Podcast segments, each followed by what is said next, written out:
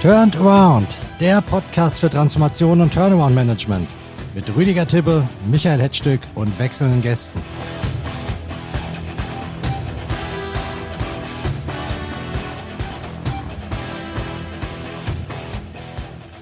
Herzlich willkommen, liebe Zuhörer, zu Turned Around. Dieser Podcast ist von der Community für die Community, für alle, die mit Restrukturierung, Transformation und Turnarounds zu tun haben und dazu gehören auch die Managers of Last Resort, wie ich sie mal nenne, nämlich die Insolvenzverwalter. Und deshalb freue ich mich, dass heute einer der bekanntesten Insolvenzverwalter unseres Landes unser Gast ist, nämlich Dr. Holger Leichtle. Herzlich willkommen und viele Grüße nach Stuttgart, Herr Leichtle. Vielen Dank, Herr Hedstück. Und wir beide werden zusammen diskutieren, wie immer mit meinem Co-Host, den ich ebenfalls begrüße. Servus Rüdiger Tibbe in München. Ja, grüß Gott zusammen. Ich hoffe, es geht euch allen gut und äh, freue mich jetzt schon auf den Austausch. Da haben Sie, glaube ich, guten Grund dazu, denn ich habe das Gefühl, dass wir heute hier ein kleines Streitgespräch bekommen könnten, denn ich habe in den Vorgesprächen schon gemerkt, dass der Sanierer Rüdiger Tibbe und der Insolvenzverwalter Holger Leichtle auf eine Sache einen ziemlich unterschiedlichen Blick haben. Und genau deshalb werde ich hier jetzt den Schwerpunkt drauf legen in unserem Podcast, nämlich die übertragende Sanierung. Dabei wird ein insolventes Unternehmen oder oft auch nur Teile davon an einen neuen Eigentümer übertragen, der diese Geschäfte dann fortführt. Eine saubere, meistens auch schnelle Lösung, die so gut wie alle Insolvenzverwalter super finden. Herr Tippe, Sie aber nicht. Was stört Sie denn an der übertragenen Sanierung? Was sind Ihre Kritikpunkte? Also mein Kritikpunkt ist ähm, ganz klar, die übertragene Sanierung ist natürlich etwas, ähm, was sehr schnell geht ähm, oder gehen kann, wo man auch sehr schnell eine neue Basis äh, schaffen kann für das neu geschaffene oder neu zu gründende Unternehmen. Ich sehe dabei immer den großen Nachteil, dass es zu Lasten der äh, Mitarbeiter gehen kann, weil die übertragene Sanierung oft in einer Restrukturierungsschleife endet. Das liegt daran, dass die Sanierung nur übertragen wird, aber dann nicht fortgeführt, meistens nicht fortgeführt wird im Sinne von einer ganzheitlichen Restrukturierung, also wo ich dann nicht nur die finanzwirtschaftliche Seite anpacke, sondern auch mal an die Leistungswirtschaft rangehe und an die, überhaupt an die Strategie. Wie sieht denn mein Businessmodell der Zukunft aus? Man könnte natürlich auch argumentieren, dass in einem sicheren Hafen Schäden an einem Geschäftsmodell besser reparieren kann als auf stürmischer See. Ja, sicherer Hafen ist ja immer so, ein, so eine Sache. Ja. Also meine, die Frage ist, wer erwirbt das Unternehmen dann? Äh, wie kapitalstark ist, ist der neue Gesellschafter? Gibt ja Situationen, wo die Altgesellschafter das Unternehmen fortführen. Da ist dann meist durch die vorangegangene Insolvenz, die Kapitaldecke dünn und so weiter und so fort. Also es ist nicht immer der sichere Hafen aus meiner Sicht. Wie kontern Sie das, Herr Leichtle?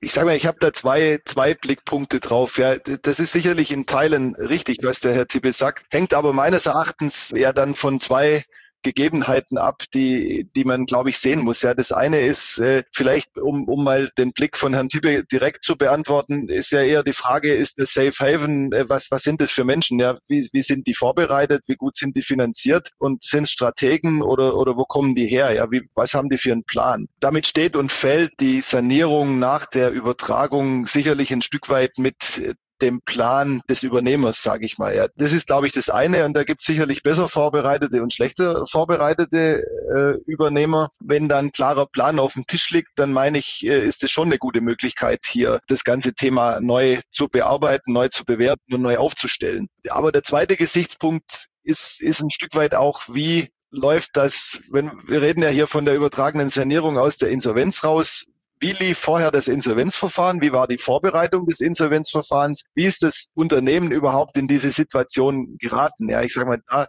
da muss man, glaube ich, auch ein bisschen drauf schauen. Ja, ich sage mal, wenn, wenn ich halt ein sehr gut vorbereitetes äh, Verfahren habe, das in einem Insolvenzplan enden soll, dann gehe ich davon aus, dass hier schon eine, eine Planung und eine Sanierungsplanung da ist, dass die idealerweise vielleicht sogar aus einem S6-Gutachten in einem dann vielleicht noch kurzen Insolvenzplanverfahren mündet. Wenn ich das natürlich habe, ist es auch unfair zu sagen, ich vergleiche jetzt äh, diese Verfahrensart mit einer übertragenen Sanierung eines Unternehmens, das bis zur letzten Sekunde sich gegen alles gewehrt hat und dann mit null Liquidität ins Insolvenzverfahren startet, ja, weil dann ist die Situation, die Ausgangssituation schlicht und ergreifend eine völlig andere. Dann, dann ist vielleicht die übertragene Sanierung auch nur noch der letzte Rettungsanker, den, den ich dann habe, bevor ich sonst äh, die Lösung B wäre dann nicht mehr der Insolvenzplan, sondern nur noch die Schließung. Ja, das sage ich mir. Deshalb, deshalb glaube ich, ist die Bandbreite, in die ich hier reingeraten kann, die ist ja ziemlich groß.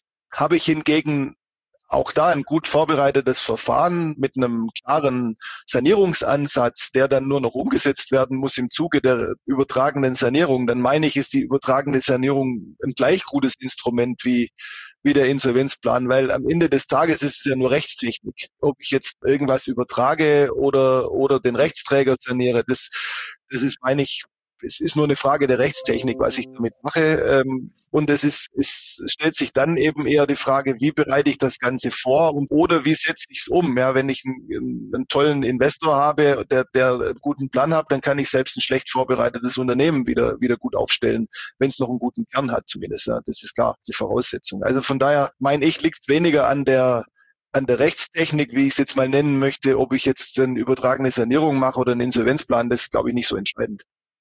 Kommt es dann aus Ihrer Sicht oft vor, dass Käufer ähm, ein Asset oder Teile eines Assets übernehmen ohne wirkliches Sanierungsinteresse, weil sie zum Beispiel auf gewisse Marken oder Kundenzugänge Wert legen, aber an sich das Operating Business ihnen relativ egal ist? Nein, das, das ist eher die Ausnahme, ja, weil meistens sind die Marken gar nicht so gut, die man dann, die man dann vorfindet, dass man das so ausbeinen kann, ja. Also klar, das, das kann schon mal vorkommen, aber, aber würde ich sagen, ist die Ausnahme. Also die, die übertragenen Sanierungslösungen, die ich so im Allgemeinen erlebe, die möchten schon das Geschäft fortführen. Ist es da hilfreicher, Tippe, wenn vorher ordentlich saniert wird oder sollte man da nicht besser den neuen Eigentümer die Entscheidung treffen lassen, wenn man weiß, dass es eh auf diesen ähm, Prozess hinauslaufen wird? Gut, Sie haben ja, wie Herr Dr. Leichtle schon sagte, in der Regel Gutachten vorliegen. Also wenn alles gut vorbereitet ist, gibt es halt ein S6-Gutachten, auf dem man dann aufsetzen kann. Und da glaube ich schon, das bietet einen ganz guten Rahmen, innerhalb dessen man sich äh, dann bewegen kann. Also da geht es ja dann auch in die Leistungswirtschaft rein, zumindest wenn es ein gut ausgearbeitetes Gutachten ist. Da könnte man auch mal drüber diskutieren, über die verschiedenen Qualitäten der S6-Gutachten, aber das ist ein anderes Thema. Aber gehen wir mal davon aus, das ist ein gutes äh, Gutachten, dann dann gehe ich schon davon aus, dass man hier sehr gut aufsetzen kann und das auch dann dem neuen äh, Gesellschafter an die Hand geben kann, dass er das dann praktisch fortsetzt. Was ist denn aus Ihrer Sicht, Herr Leichtle, der größte Vorzug einer übertragenen Sanierung? Es geht halt schneller als ein Insolvenzplan. Ich kann äh, sag mal, relativ schnell einen Kaufvertrag schließen und die wesentlichen Vertragsverhältnisse übertragen. Ich brauche, äh, wenn ich jetzt eine Insolvenzplanlösung habe, dann muss ich erstmal einen Plan schreiben, muss den dann äh, mit dem Gericht abstimmen, muss ihn mit den, mit den wesentlichen Gläubigergruppen abstimmen, brauche eben die Zustimmungserfordernisse und das nimmt alles so ein bisschen seine Zeit ein. Ja. Und ja, das Risiko ist jetzt überschaubar, glaube ich. Wenn es gut vorbereitet ist, kriegt man auch die Planlösung gut durch. Aber es, es dauert ein bisschen länger. Ja, der Plan, der Plan ist, ist eben rechtlich ein bisschen komplizierter als ein Kaufvertrag.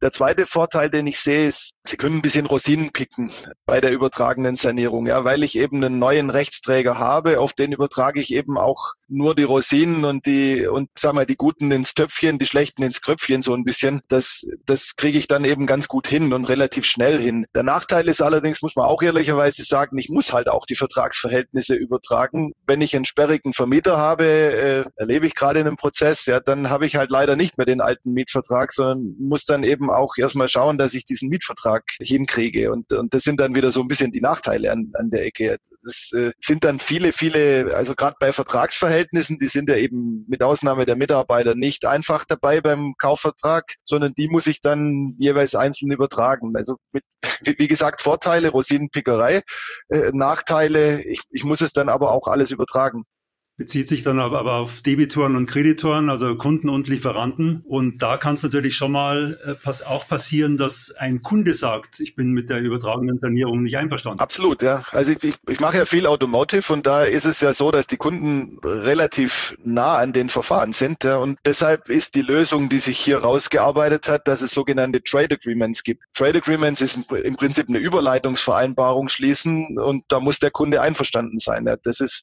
das ist so. Und also das ist sicherlich extrem im Automotive, aber das ist genau, was der Herr Tippe gerade sagt. Ja, ich, ich brauche eben die Zustimmung des Kunden. Das, das brauche ich im Insolvenzplan nicht. Das ist schon richtig. Weil da gibt es ja große ähm, so mal Negativbeispiele aus der Vergangenheit, wo dann von einem Investor mit weniger guten Absichten ähm, ein Unternehmen erworben wurde und wo dann erpresserisch, äh, möchte ich es fast nennen, und ich glaube, das ist ähm, gar nicht mal so falsch formuliert, dann versucht wurde, Preiserhöhungen beim OEM durchzudrücken. Es war aber, glaube ich, kein, kein Kauf aus der Insolvenz raus, oder? Wenn ich es richtig weiß. Ich glaube, das führte dann zur Insolvenz. Ja, genau, das führte, zu, das führte dann zur Insolvenz. Ja, genau. Das ist richtig, ja, das ist richtig. Das ist richtig. Ja, ich meine, dieses Beispiel äh, wird ja immer angebracht. Das ist so, also ich meine, das ist vielleicht sogar einer der großen Vorteile jetzt eines äh, einer übertragenen Sanierung, ja, weil da brauche ich eben diese Trade Agreements. Äh, ich sag mal, den Gesellschafterwechsel könnte ich denn vielleicht in einem Insolvenzplan eher unterjubeln als, als, als durch ein Trade Agreement, ja. Wie ist denn im Moment so der Trend, wenn Großkunden OEM ist ja das beste Beispiel dafür, ähm, Teil wichtiger Stakeholder einer Insolvenz sind oder einer Restrukturierung. Drängen die im Moment eher auf eine übertragende Sanierung oder eher auf ein anderes Verfahren? Ja, die OEMs sind sowieso immer große Freunde des Regelverfahrens und, äh, und der übertragenen Sanierung. Ja. Die, kommen, die kommen ein bisschen daher, die OEMs, dass sie sagen, wenn es der Unternehmer vorher nicht hingekriegt hat, dann wollen wir eigentlich und, und wir müssen die Insolvenz finanzieren. Ja, das vielleicht, vielleicht hole ich da jetzt eins weiter aus. Ja üblicherweise hat sich ja so ein bisschen durchgesetzt bei Automotive-Insolvenzverfahren, dass die Betriebsfortführung zu negativen Ergebnissen führt. Und diese negativen Ergebnisse werden über sogenannte Fortführungsvereinbarungen dann durch die wesentlichen Kunden ein Stück weit ausgeglichen. Ja. Das heißt, man macht es nicht über Preiserhöhungen, sondern es werden im Prinzip die Verluste abgedeckt, die dort im Insolvenzverfahren entstehen würden, weil das ja den Gläubigern nicht zuzumuten wäre, dass in der Betriebsfortführung Verluste entstehen. Ja. Das ist so die übliche Art der Betriebsfortführung. Und die OEMs, zumindest manche der OEMs, sagen, wir wollen dann eine Eigenverwaltung unter mit einem Insolvenzplangedanken unter der Ägide des alten Gesellschafters, das akzeptieren wir nur dann, wenn wir nicht dafür zahlen müssen. Wenn wir aber dafür zahlen müssen, dann so ein bisschen nach dem Motto, wer die Musik bezahlt, der bestellt sie auch, ja, der bestimmt auch, was gespielt wird. Dann möchten wir bestimmen, wie dieses Verfahren läuft und dann möchten wir äh, sowohl ein Stück weit Einfluss nehmen können, wer das als Insolvenzverwalter macht. Ich meine, am Schluss entscheidet es natürlich schon noch die Gläubiger und das Gericht, aber nichtsdestotrotz wird dann natürlich äh, kräftig Einfluss drauf genommen. Und das geht dann auch ein Stück weiter, dass man sagt, naja, wenn es der Gesellschafter dann vorher eben nicht finanziert bekommen hat und dann durch uns die Insolvenz finanziert kriegen muss, dann wollen wir auch lieber einen Eigentumswechsel. Ja. Und deshalb drücken die da eigentlich schon immer auf die übertragende Sanierung. Das ist so üblicherweise schon so. Wobei ich da diesen Hintergrund, diesen Wunsch der OEMs schon nachvollziehen kann. Ja. Sie sollen einen Teil der Sanierung zahlen, ähm, haben vielleicht im Vorfeld schon immer darauf hingewiesen, ähm, hier stimmt dies und jenes nicht. Es geht ja oft los mit Qualitätsproblemen. Qualität bricht ein und dann Lieferprobleme und das ist ja nicht kommt ja nicht über Nacht so eine, so eine Insolvenz oder so eine Schieflage. Und dann äh, weiß ich halt, da wird im Vorfeld schon viel darauf hingewiesen, im Zuge der kontinuierlichen Verbesserung, setzt hier an, dort an und, und, und. Wenn das aber auf taube Ohren stößt seitens des betroffenen Unternehmens, dann verstehe ich schon, dass man dann durchregieren möchte im Sinne von, ich möchte hier einen Eigentümerwechsel und ein neues Management. Ja, also ich, ich kann das auch nachvollziehen und ich kann Ihnen auch das Gegenbeispiel machen, wenn, wenn der Eigentümer die Insolvenz noch finanziert, dann unterstützen die das Eigenverwaltungsverfahren und dann unterstützen die auch einen Insolvenzplan. Also das funktioniert auch im Insolvenzverfahren. Aber der Keypunkt ist halt, die wollen dann nicht zahlen müssen. Das finden sie halt doof. Kann man auch ein Stück weit nachvollziehen. Ich meine, sie haben Verträge und wenn die halt nicht eingehalten werden können, sondern man eben in einer Situation ist, wo man mehr Geld braucht und zwar jetzt nicht nur äh, bei einzelnen Aufträgen bessere Konditionen, sondern wirklich substanzielle Verlustdeckungen, dann ist es so, wie es der Herr Tippe gerade gesagt hat. Ja, ist genau auch meine Erfahrung. Wobei das ja eigentlich in die These von Herrn Tippe einzahlt, wonach ähm, solche Fälle oft gar nicht wirklich restrukturiert werden, sondern man hangelt sich durch, insolvenzrechtlich, ähm, man überlegt, wer teilt, wer übernimmt welche Verluste, wer zahlt die Zeche, aber an Kern des Problems äh, wagt sich keiner ran. Ja, im Prinzip im Ergebnis haben Sie recht. Ich glaube, es liegt nicht am Heranwagen, sondern es liegt vermutlich daran, dass es A nicht entsprechend vorbereitet wurde dann in solchen Fällen und dann sich natürlich die Frage stellt, was kriegen Sie dann im Insolvenzverfahren, wenn es nicht so vorbereitet ist, überhaupt noch hin? Ja? Macht es dann Sinn, den Herrn Tippe zu beauftragen und zu sagen, ähm, mach mir jetzt mal ein Gutachten, wie ich das Ganze umgesetzt kriege. Oder, oder ist es dann vielleicht doch sinnvoller, relativ schnell aus dem Verfahren auch wieder rauszukommen und zu sagen, das muss halt ein anderer dann lösen. Das ist so ein bisschen die Frage. Also was man jetzt häufig aber sieht, muss man auch klar sagen, dass in den Verfahren trotz allem ein Gutachten gemacht wird, vielleicht nicht so in Form eines S6, aber, aber zumindest welche Sanierungsmaßnahmen, wo kann ich ansanieren, was sind vielleicht auch so diese low-hanging fruits, ja, wo, wo kriege ich schnell auf dem Shopfloor irgendwelche Änderungen hin? Und aber auch, welches sind die großen Leitlinien? Und die gibt man zumindest in dem Investorenprozess an die Investoren weiter, so dass man, ich nenne es mal ein Ansanieren im Insolvenzverfahren und dann durchsanieren vielleicht später, ja. Ist das ein, so eine Art Erfolgsmodell für eine gute übertragene Sanierung, auf die sich auch äh, verständigen können, Herr Tibbe? Ansanieren und später dann durchsanieren unter der neuen Ägide? Ja, meine, das Ansanieren, das ist ja für mein Dafürhalten wird es ja schon immer gemacht. Also ich meine, dass diese Low-Hanging Fruits, die sind oft schon abgegriffen, wenn es so weit kommt. Also wenn, wenn das noch nicht passiert ist, dann muss ich ja wirklich fragen, was hat das Unternehmen überhaupt gemacht? Und ähm, von daher, ja, es ist sicherlich ähm, ein Weg, um hier nochmal Möglichkeiten für einen Investor aufzuzeigen. Ähm, hier kannst du noch einiges heben. Das können jetzt neben den Low-Hanging Fruits ja auch, ähm, sag mal, andere Geschäftsmodelle sein. Ja, was tue ich jetzt mit einem, ja, wenn es irgendwie alte Antriebstechnologie ist, was macht so ein Unternehmen? Eine Gießerei zum Beispiel, Auspuffanlagen, sowas, ja. Was, was mache ich damit in der Zukunft? Ja, da muss man halt kreativ werden, hoch ausgebildete Menschen in diesen Unternehmen, gerade so in den, in den Entwicklungsabteilungen, muss man halt darüber nachdenken, was kann ich damit machen? Kann ich das als weiterführen als Engineering Company, bringen diese Engineering-Truppe für neue Technologien ins Spiel. Ja, das, ähm, ein Ingenieur ist ja vielseitig einsetzbar. Ähm, das ist der große Vorteil durch die Ausbildung, die, die ja sehr umfangreich ist. Und wenn der gestern ähm, Auspuffanlagen gemacht hat, kann er morgen auch ähm, andere Technologien machen. Ja, also so ist es äh, nicht. Und von daher würde ich sagen, das ist sicherlich ein guter Ansatz, da mal drüber nachzudenken, auch aber mit Blick auf eine strategische Repositionierung. Und oft wird hier in Deutschland über einen Kulturwechsel gesprochen. Das ist kein Kulturwechsel, das ist ein Paradigmenwechsel, der da stattfinden muss, um da eben völlig anders zu denken und mit völlig neuen Ideen reinzugehen. Und dann geht's. Weil in Deutschland, wir haben keine Kapazitäten, wir haben Arbeitskräftemangel. Wir müssen ja gucken, wie wir die Menschen, die wir haben, mit, mit der exzellenten Ausbildung, wie wir die in der Zukunft sinnvoll einsetzen, dass Deutschland wieder ein so wird, wie es früher mal war. dass man wieder stolz ist. Es gibt ja durchaus kritische Stimmen in der Branche, Herr Leichtle, die Insolvenzverwaltern vorwerfen, dass genau das, dieser Paradigmenwechsel, diese sagen wir, grundlegenden Sanierungen gar nicht im Interesse der Insolvenzverwalter sind, dass die deswegen in die übertragene Sanierung gehen, weil man so einen Fall auch relativ schnell mit dem normalen Textbook vom Tisch bekommen kann und sich nicht groß mit intellektuellen Experimenten auseinandersetzen muss. Was sagen Sie dazu? Ja, ich meine, es mag, mag vereinzelt solche Kollegen geben, die so denken. Ich glaube, der Großteil der professionellen Verwalter denkt nicht so, sehe ich nicht so, sondern sie sind sehr wohl interessiert, das Unternehmen dass sie ähm, übernehmen, für die Verwaltung nach vorne zu bringen und hier was hinzukriegen. Ich glaube, das Problem ist schlicht ein anderes. Ja, wenn das vorher nicht so saniert oder ansaniert wurde vor der Insolvenz, wie es damit diese Dinge, die der Herr Tippe gerade aufgeführt haben, zumindest mal in, in Ansätzen vorhanden sind und sie gehen dann in ein Insolvenzverfahren rein, äh, in eine Verlustsituation. Wer, wer soll es denn bezahlen? Ja? Da haben wir jetzt vielleicht in den Automotive-Fällen das Glück, dass es da Kunden gibt, die Verluste decken, aber die wollen das natürlich jetzt auch keine zwei Jahre. Es hieße ja, der, der OEM müsste dem Herrn Leichtle sagen, alles gut, beauftragt den Herrn Tippe und für die drei Jahre, die ihr dann zusammen braucht, ähm, übernehmen wir alle Verluste, so hoch sie denn auch sein mögen. Ja. Und, und ich glaube, das wäre das wär schön, ja, den Tag, das, das mache ich gern, das Verfahren.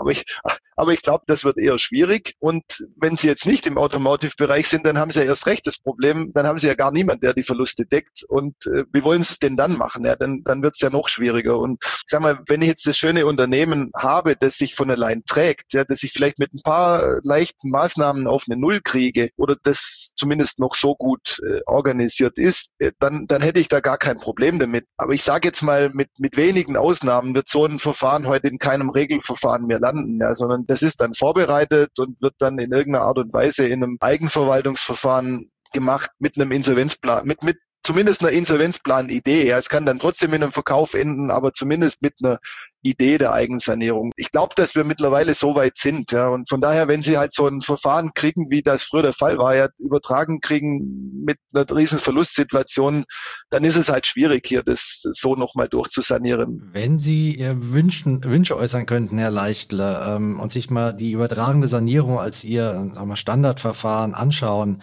mit Blick auf den Gesetzgeber, auf die Rahmenbedingungen, gäbe es irgendwas, was Sie verbessern äh, würden, damit es in der Praxis vielleicht noch besser passt zu den Fällen, auf die es angewendet wird? Also ich würde mir wünschen, die Anwendbarkeit des Paragraphen 613a BGB, ähnlich wie in den europäischen Nachbarländern für eine übertragene Sanierung aus der Insolvenz raus nicht mehr anzuwenden. Der macht uns doch erhebliche Schwierigkeiten. Ja, was, was steht da drin? Da steht drin, ein Mitarbeiter, der aufgrund einer übertragenen Sanierung äh, gekündigt wird, da ist die Kündigung unwirksam da üblicherweise eben auch gewisse Personalmaßnahmen zu einer Lösung hinten raus gehören, ist es fast immer eine, eine Notwendigkeit, dass ein gewisser Personalabbau stattfindet. Und das macht es natürlich deutlich komplexer mit dem Paragraphen 613a, als es vielleicht in, Nach in den Nachbarländern der Fall ist. Das ist ein sehr konkreter Wunsch. Äh, mal gucken, ob man Ihnen die erfüllt. Ich bin da etwas skeptisch, aber vielleicht lasse ich mich ans Bessere. ich auch. Sie sind aber noch nicht entlassen. Äh, jetzt war Wunschstunde, jetzt wird es wieder ein bisschen härter. Wir kommen nämlich zum Schluss zu den Rapid Fire Questions, äh, die Sie beide beantworten müssen, auch heute wieder bei Turnaround. Das ist ja so ein bisschen das Merkmal unseres Podcasts, dass am Ende nochmal richtig zur Sache geht. Und ich habe für Sie beide eine Frage mitgebracht, die Sie beide sehr knapp und sehr konkret beantworten müssen. Die erste Frage geht an Rüdiger Tibbe. Herr Tibbe, ist eine übertragene Sanierung eine Kapitulation der Verantwortlichen vor den Mühseligkeiten einer echten Sanierung? Nein, das sehe ich nicht so. Also das ist sicherlich ein Mittel, um äh, eine schnelle Sanierung herbeizuführen, zumindest ähm, mit dem Ziel, dies zu tun. Natürlich liegen da einige Dinge aus meiner Sicht nicht im optimalen Bereich. Da könnte man Dinge besser machen, zum Beispiel die Vorbereitung in Form von Gutachtens, was ähm, schon ein bisschen tiefer geht. Aber im Grunde genommen ähm, nein. Also die Antwort ist ganz klar nein. Und dann habe ich noch eine Frage an Herrn Leichtle. In wie viel Prozent der übertragenen Sanierungen, die Sie am Markt sehen und einschätzen können, verfolgt der neue Eigentümer ein ernstzunehmendes Sanierungsvorhaben mit den neu erworbenen Assets? 90 Prozent. Ich behaupte mal, es lohnt sich in den wenigsten Fällen irgendwo einzusteigen, um das, um, um das dann hinterher kaputt zu machen. Also das würde ich sagen, ist, ist die absolute Ausnahme. Die überwiegende Anzahl der, der Käufer ist seriös und verfolgt seriöse Gedanken.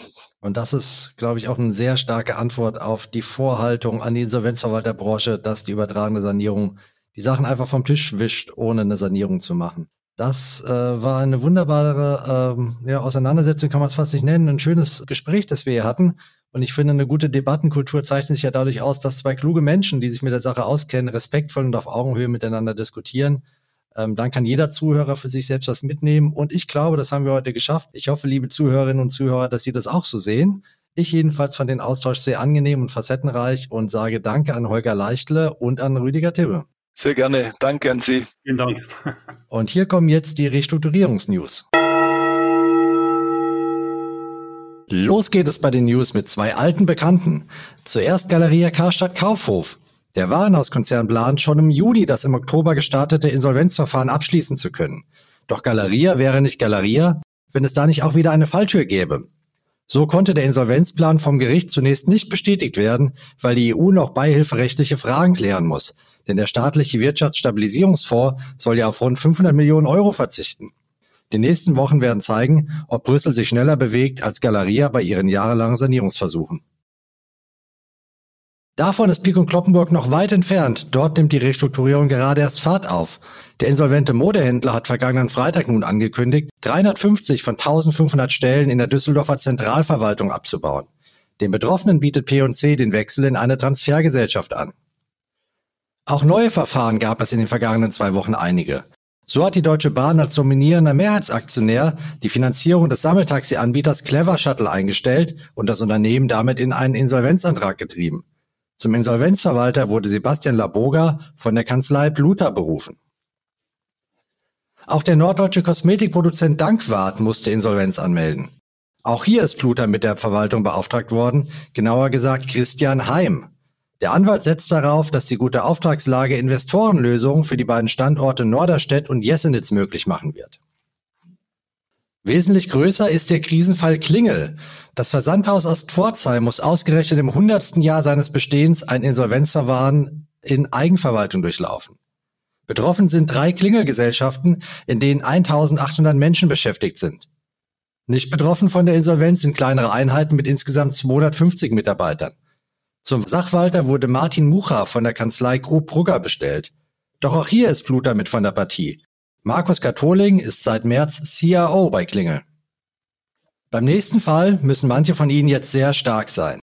Das Fischlokal Gosch in List auf Sylt geht in die Insolvenz. Zum Verwalter wurde Torben Herbold aus Hamburg bestellt. Grund sind nach Angaben der Betreiber herbe Umsatzeinbußen. Obwohl das Haus in List schon seit längerem in der Krise steckt, soll der Laden aber vorerst weiter geöffnet bleiben. Sie müssen also noch nicht in die Sansibar ausweichen. Kommen wir zu den nahenden Exits aus den Insolvenzverfahren. Vor so einem steht das Hightech-Unternehmen Compleo, ein börsennotierter Spezialist für E-Ladestationen. Die Kostal-Gruppe, ein Familienunternehmen aus Lüdenscheid, erwirbt wesentliche Vermögenswerte von Compleo. Die Beteiligten hoffen auf ein Closing schon im Juni. Dann soll Compleo auch unter dem Dach des neuen Eigentümers als eigenständige Marke und Unternehmung weitergeführt werden. Der Verkaufserlös scheint nennenswert zu sein. Jedenfalls hat Compleo angekündigt, dass die Gläubiger eine Quote in signifikanter Höhe erwarten können. Bei Windeln.de dürfte die Restsubstanz nicht ganz so stark ausgeprägt sein, aber auch bei dem insolventen Online-Händler können die Gläubiger auf baldige Rückzahlung hoffen. Der Insolvenzverwalter Ivo Meinert-Willroth von, Sie glauben es nicht, der Kanzlei Pluta hat in der Hamburger Private Equity Gesellschaft Meridiana einen Käufer gefunden. Eine Investorengruppe um Meridiane übernimmt alle Aktien, Windeln.de soll aber trotzdem noch börsennotiert bleiben. Der Insolvenzplan für Windeln.de soll dann im Spätsommer verabschiedet werden. Und zum Schluss noch eine Personalie. Wieselhuber und Partner baut seine Restrukturierungspraxis mit der Berufung von Jörg Balz in die Geschäftsleitung weiter aus. Zuvor war Balz Partner bei KPMG und Roland Berger. Und das war's für heute bei Turnaround. Hier gibt es jetzt noch was auf die Ohren. Trommeln Sie kräftig für uns, wenn Ihnen dieser Podcast gefällt. Es ist uns eine Freude.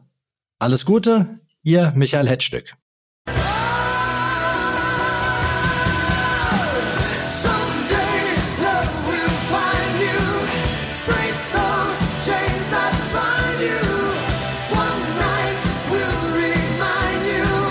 Initiator Rüdiger Tibbe, Ex-Alliance Management Partners. Moderation und Host Michael Hetzstück, Aurora Stories. Und unser Titelsong ist Separate Ways von Journey.